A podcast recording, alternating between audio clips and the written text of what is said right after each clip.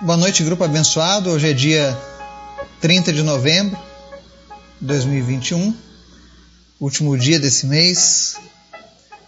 Amanhã a gente inicia o último mês deste ano. E hoje nós vamos ao encerramento da nossa série de estudos sobre a oração.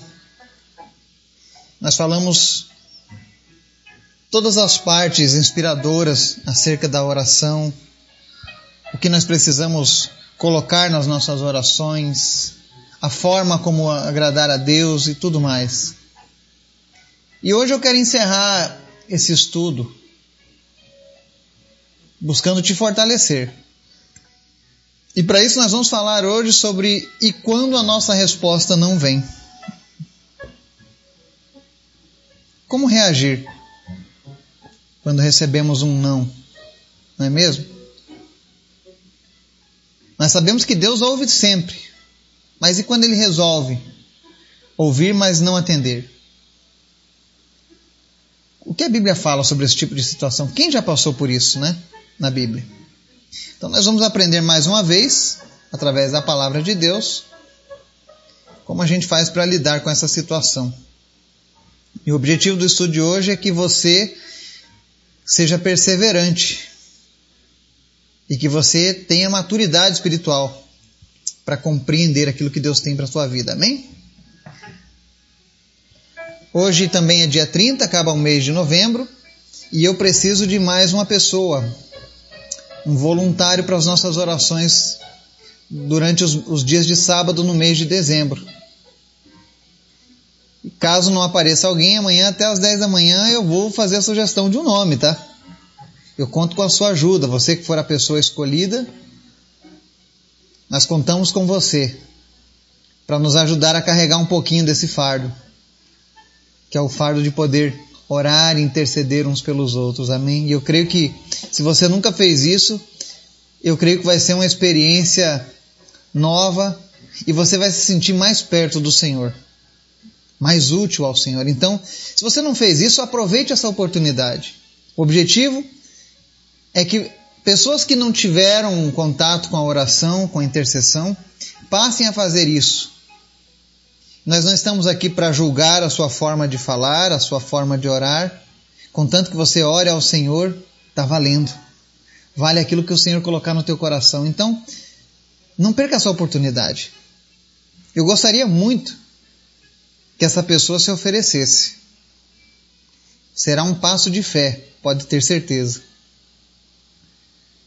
Mas antes de a gente começar o estudo de hoje, vamos ao nosso momento de oração?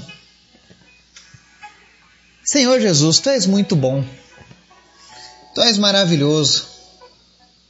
Não existem palavras que nós possamos usar para que possam dar toda a compreensão do quanto o Senhor é maravilhoso nas nossas vidas. Eu digo isso, Pai, porque tu és fiel. Ainda quando nós falhamos, o Senhor continua fiel à tua palavra, às tuas promessas. E nessa noite, Senhor, eu quero te apresentar as pessoas do nosso grupo, as pessoas que nos ouvem, e pedir que o teu Espírito Santo venha sobre nós agora de uma maneira especial, renovando as nossas forças, a nossa fé, a nossa confiança em ti.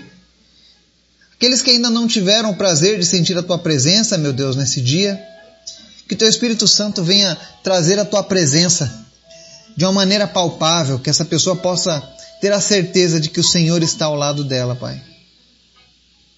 Obrigado, Espírito Santo, por ser esse companheiro fiel, por levar ao Pai as nossas orações, por nos ajudar na hora das orações, nos dando o que falar. Nós te amamos nós te adoramos, nós te exaltamos. E nessa noite nós queríamos descansar em tua presença, Senhor. Sabendo que a tua vontade é boa, perfeita e agradável. Se alguns tiveram o dia corrido, estressante, atarefado, em nome de Jesus, que, que a calmaria do Senhor venha sobre eles agora, a tranquilidade, descanso. Em nome de Jesus, eu ministro descanso sobre a tua vida toda a atenção, todo o peso que você tem carregado sozinho ou sozinha. Em nome de Jesus, permita Jesus te ajudar. Permita que o Senhor te visite agora nesse momento e transforme a sua vida. Abençoa as nossas famílias, os nossos projetos, os nossos sonhos, nossas necessidades, Pai. Nós precisamos de Ti, nós dependemos de Ti. Toma conta de cada pessoa deste grupo. Fortalece eles na Tua presença. Aumenta a fé dessas pessoas através da Tua palavra. E leva eles a cada dia a um nível maior de relacionamento contigo, Jesus. Nós precisamos de Ti, Pai. Em especial, quero te apresentar, Senhor, a vida do Lenoir. Pedir que o Senhor esteja completando a Tua obra na vida dele, Pai. Te apresento também a vida da Regiane. Senhor, ela foi desenganada pelos médicos, mas nós clamamos a Ti, a Tua palavra sobre a vida dela, Pai. Também te apresento o Diego, que tem doença de Crohn. Oramos para que ele seja curado de uma vez por todas, em nome de Jesus. Te apresentamos a Yara com problema no fígado, o Marcelo com câncer, o Marcelo Tristes, o Miguel Tristes. Visita cada uma dessas pessoas, Pai. E sara eles em nome de Jesus. Nós precisamos da Tua presença, Pai. Nós precisamos ouvir a Tua voz.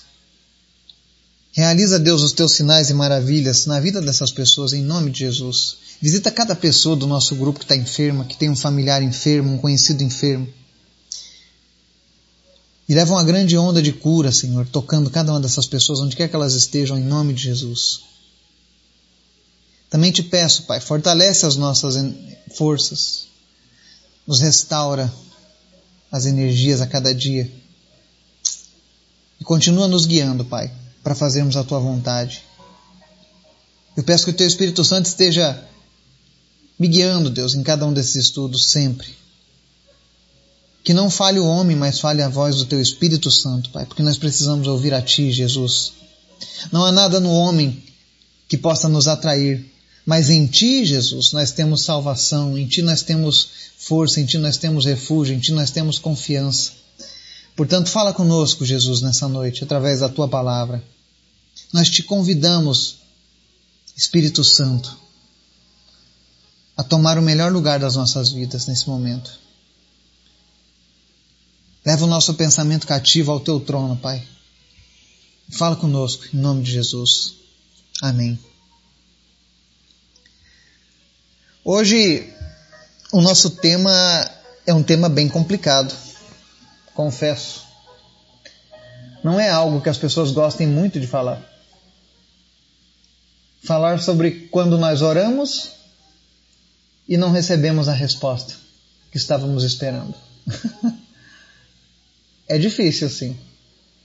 Muito complicado. E quando a gente olha na palavra de Deus, há muitas possibilidades para não termos respostas na oração também. Algumas vezes o tempo, Eclesiastes 3:1, você vai encontrar referência. Outras vezes o Senhor não nos responde porque temos pecados ocultos. Está lá no livro de Salmos 66, 18. Outras vezes porque desprezamos a palavra de Deus. Você vai ver isso em Provérbios 28, 9. Muitas e muitas vezes o Senhor não nos responde devido à nossa inconstância na Sua presença. Tiago 1, do 6 ao 7. E essas coisas nos impedem de receber o que queremos Outra coisa que impede de recebermos muitas vezes as, as respostas das nossas orações é a nossa filiação a Deus. As promessas de Deus são para os filhos. É claro que muitas vezes o Senhor atende as orações, mesmo quando nós não preenchemos ou preenchemos todos esses requisitos negativos. E Ele faz isso porque Deus é misericordioso porque Deus é bom, mas não significa que Ele está de acordo com nossas vidas. Existem pessoas que receberam algumas coisas de Deus e continuaram no seu caminho de perdição, porque não conseguiam entender. Eu lembro da história de um homem que ele queria muito um carro e orava a Deus por um carro. E Deus sempre dizia não, dizia não, dizia não, dizia não. E um dia aquele homem não quis saber mais. Foi num banco, fez um financiamento caríssimo e comprou aquele carro. E na primeira viagem que ele fez com aquele carro, ele sofreu um acidente e ficou paralítico.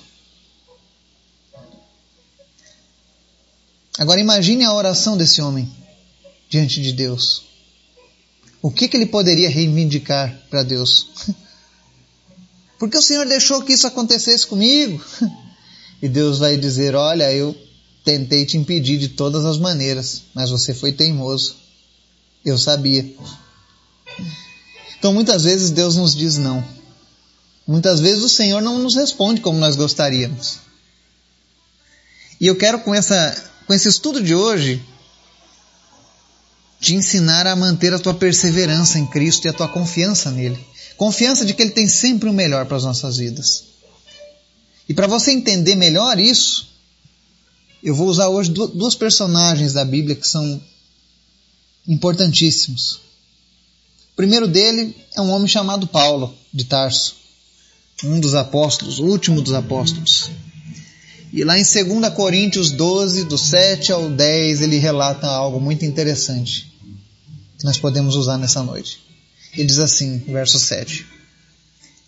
Para impedir que eu me exaltasse por causa da grandeza dessas revelações, foi-me dado um espinho na carne, um mensageiro de Satanás para me atormentar.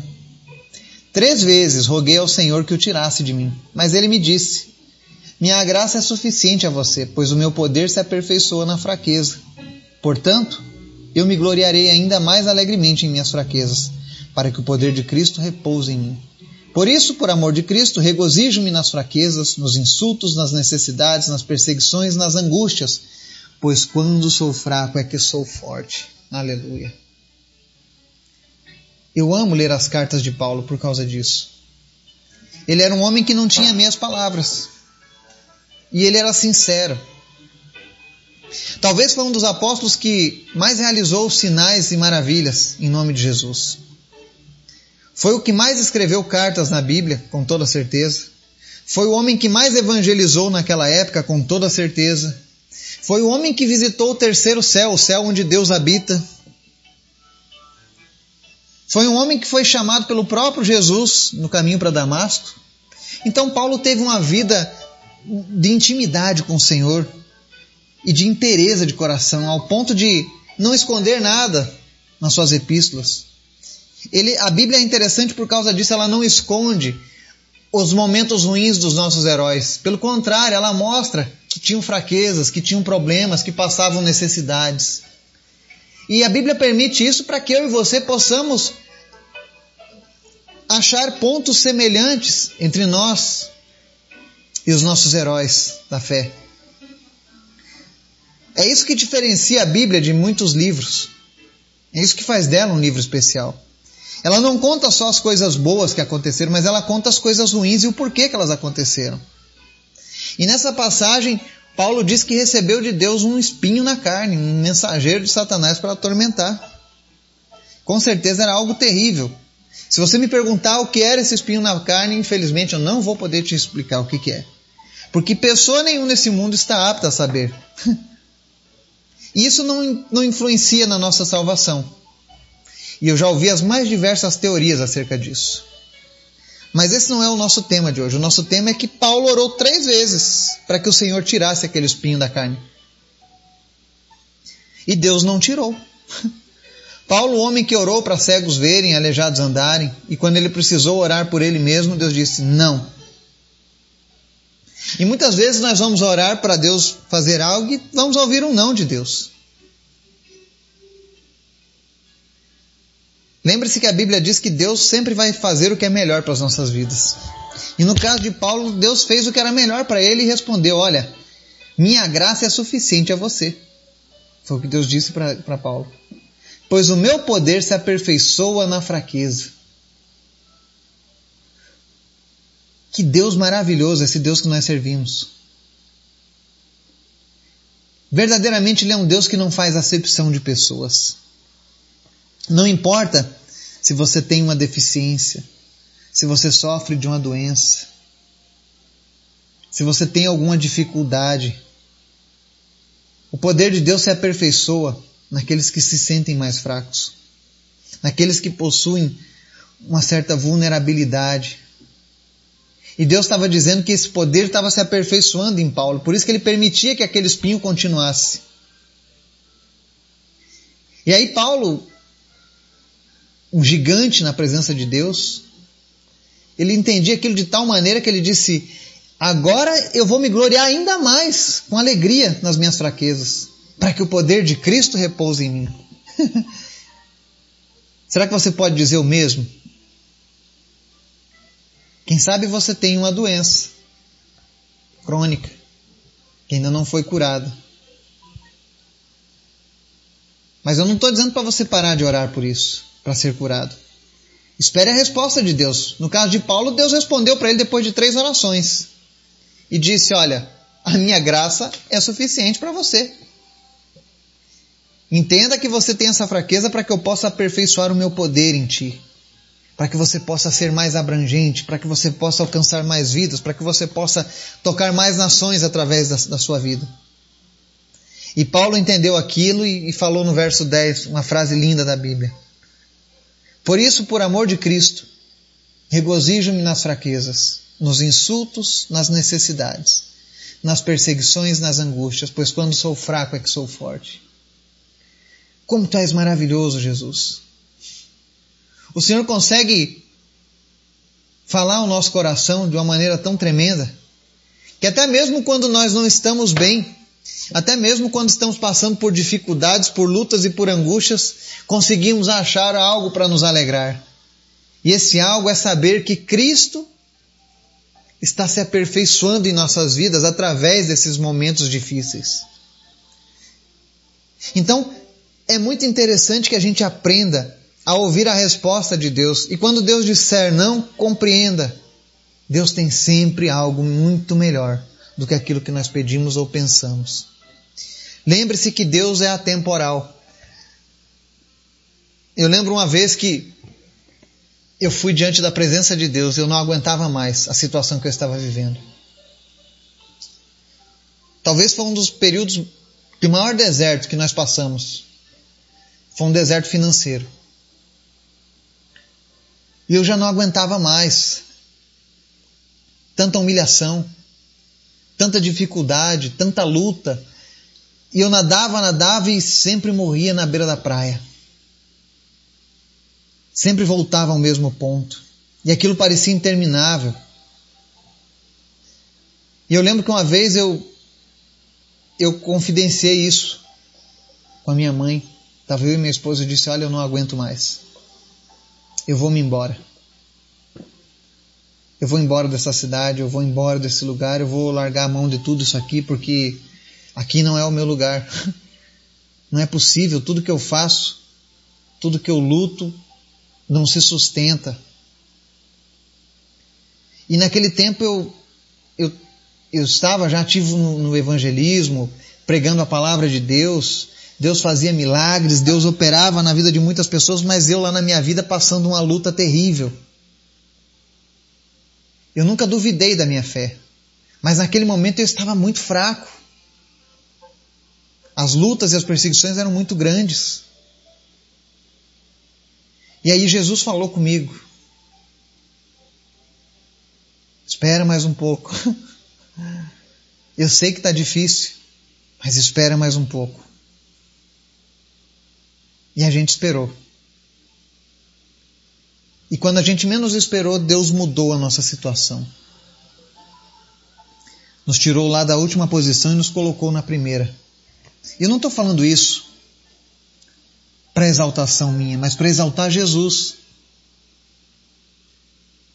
Porque mesmo sem merecer, Ele sempre quer fazer o melhor nas nossas vidas. Ele não respondeu às minhas orações da maneira que eu queria. E hoje, quando eu olho para trás, eu entendo. Eu precisava passar por aquilo, eu precisava daquelas dificuldades, porque eu precisava aumentar a minha fé na presença dele. Eu precisava entender que o justo vive pela fé. E que eu era humano. e eu louvo a Jesus por esse, esse tempo da minha vida. Foi um tempo de muito choro, de muita lágrima, mas foi um tempo de aprendizado. Hoje eu falo isso e o sentimento que eu tenho no meu coração é um sentimento de gratidão a Deus por nunca me desamparar, por nunca me sentir sozinho. Mesmo quando o teto parecia de chumbo. Para você entender melhor, a gente usa essa expressão teto de chumbo.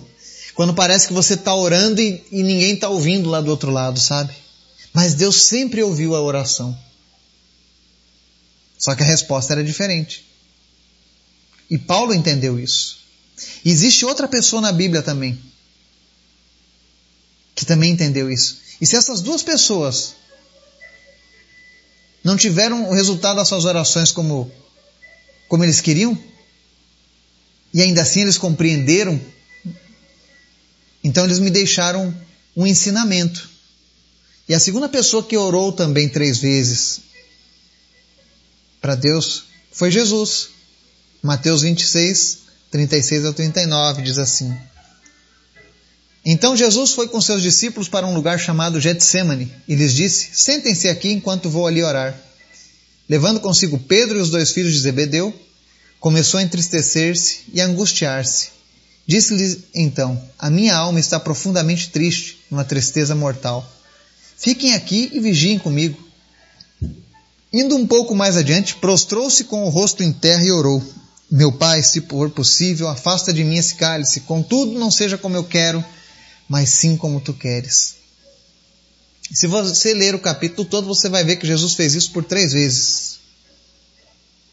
Agora, duas coisas chamam a atenção aqui. A primeira é que Jesus prostrou-se com o rosto em terra, e nós aprendemos no, no, nos últimos estudos que quando alguém faz isso, é, é no sinal de que, olha, não existe mais nada, vai se cumprir exatamente o que eu não o que eu não estava esperando passar. Então ele colocou o rosto em terra e orou. E pediu, Pai, se é possível, afasta de mim esse cálice. E aí vem um erro de interpretação que eu já vi muitos pregadores usarem. Muitos dizem, Jesus estava dizendo, pedindo a Deus para afastar, para não passar por aquela provação. Mas isso não é verdade. Quando Jesus diz, afasta de mim este cálice, ele sabia que ele ia receber em si a punição pelo meu e pelo seu pecado. Imaginem só. Jesus estava no fim da sua tarefa, da sua missão. E ele sabia que a partir daquele momento, ele ia começar o seu martírio, a receber a punição minha e sua. Todo castigo pelos meus erros, pelos seus erros, iam ser agora ser lançados sobre Jesus. E o que, que acontece? A partir do momento que os pecados são lançados sobre ele, a Bíblia diz que Deus, ele, a única coisa que, nos separa, que pode separar Deus de nós é o pecado. Então Jesus sabia que dali em diante ele ficaria, ele ficaria separado do Pai por um momento. Por conta dessa regra universal que o próprio Deus criou. E além de tudo, além de ele estar ali sozinho naquele momento, ele ia receber o cálice da ira de Deus. Para você ter uma ideia desse cálice, leia o livro de Apocalipse e você vai ver Deus derramando os cálices da ira sobre a terra. O que, que acontece? E Jesus estava se referindo a este cálice, a esta ira, ao julgamento de Deus do pecado. Se for possível, afasta de mim, Senhor, este cálice. Mas Jesus, tão maravilhoso como é, ele sabia que ele não podia fugir desse compromisso. Foi ele que se, que se ofereceu para fazer isso. Ele sabia que ele tinha que ir até o fim, para que eu e você pudéssemos ser salvos.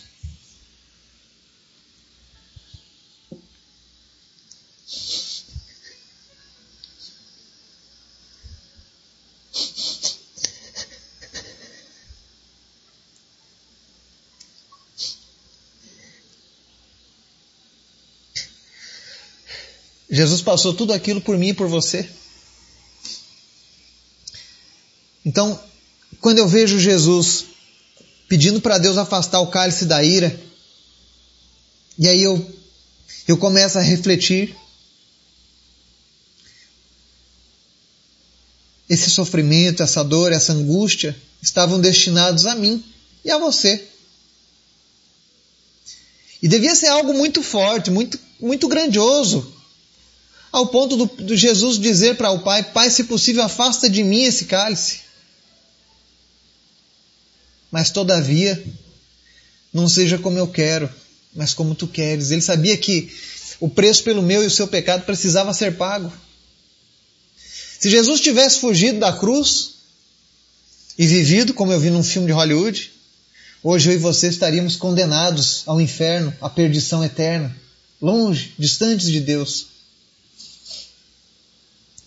Mas foi graças a esse sacrifício de Jesus, graças a esse entendimento de não fazer o que ele queria, mas o que o Pai queria, é que hoje eu e você temos acesso a Deus. É que hoje eu e você temos a esperança da eternidade. É por isso que sempre eu anuncio: se você ainda não entregou a sua vida a Jesus, não perca tempo, faça isso hoje mesmo. Porque Jesus morreu por mim e por você. E o que ele nos ensina nessa oração, que ele orou três vezes, e nós sabemos que Deus não ia atender essa oração porque ele estava essa oração não iria cumprir o propósito de Jesus. Ele só não queria sentir tanta dor. E aí Jesus nos ensina que não seja como eu quero, mas como tu queres. Paulo entendeu que na fraqueza Deus se fortalecia na vida dele. Jesus foi além. Jesus entendeu que não era mais a vontade dele, mas a do Pai que deveria prevalecer. Nós oramos, nós pedimos, nós clamamos, nós sabemos que Deus nos ouve, nós sabemos que Deus nos atende. Mas uma coisa que nós precisamos deixar bem claro é que Deus é soberano nas nossas vidas. E a sua soberania sempre vai ser pensando no melhor. Ainda que aos olhos humanos a gente não consiga compreender, saiba que Deus tem sempre o melhor para as nossas vidas. Porque a verdadeira dor que estava destinada a nós, quem passou foi Jesus. Hoje eu e você não vamos mais passar por essa dor que Jesus passou. Eu sei que muitos aqui têm a dor da perda. Muitos perderam entes queridos, oraram e, e no fim das contas Jesus achou melhor levar essas pessoas. Mas lembre-se que nós tivemos muitos aqui no grupo que tiveram a oportunidade de ficar quase um ano ao lado dessas pessoas, uma segunda chance, uma forma de despedida, de valorizar mais a vida, de valorizar mais a presença das pessoas que a gente ama. E eu tenho certeza que essas pessoas que passaram por isso, com certeza, aprenderam a, o que é o amor de Deus num nível muito maior de intensidade. Então não cesse de orar. E quando Deus te responder um não, Entenda, Ele está pensando em algo muito maior e melhor para a sua vida. E que isso não seja um motivo de cessarmos as nossas orações, porque 1 Tessalonicenses 5,17 diz assim: orem sem cessar. E quem disse isso? Paulo, o homem que orou três vezes para si mesmo e teve negado o seu pedido. e ele ensina para nós: orem sem cessar. Porque aquele motivo, sim, Deus não ia atender. Porque Deus tinha algo maior para ele. Mas e os outros motivos? E as outras necessidades? E o meu país? E os meus filhos? E os meus netos? E os meus bisnetos? E as gerações que virão após mim? Eu já oro por eles. Eu oro pelos filhos dos meus filhos e pelos netos deles, para que sejam sempre abençoados cheios da presença de Deus, para que no meio da nossa família sempre haja um legado de Cristo prevalecendo de geração em geração. Então não deixe de orar, mas entenda a resposta de Deus para a sua vida.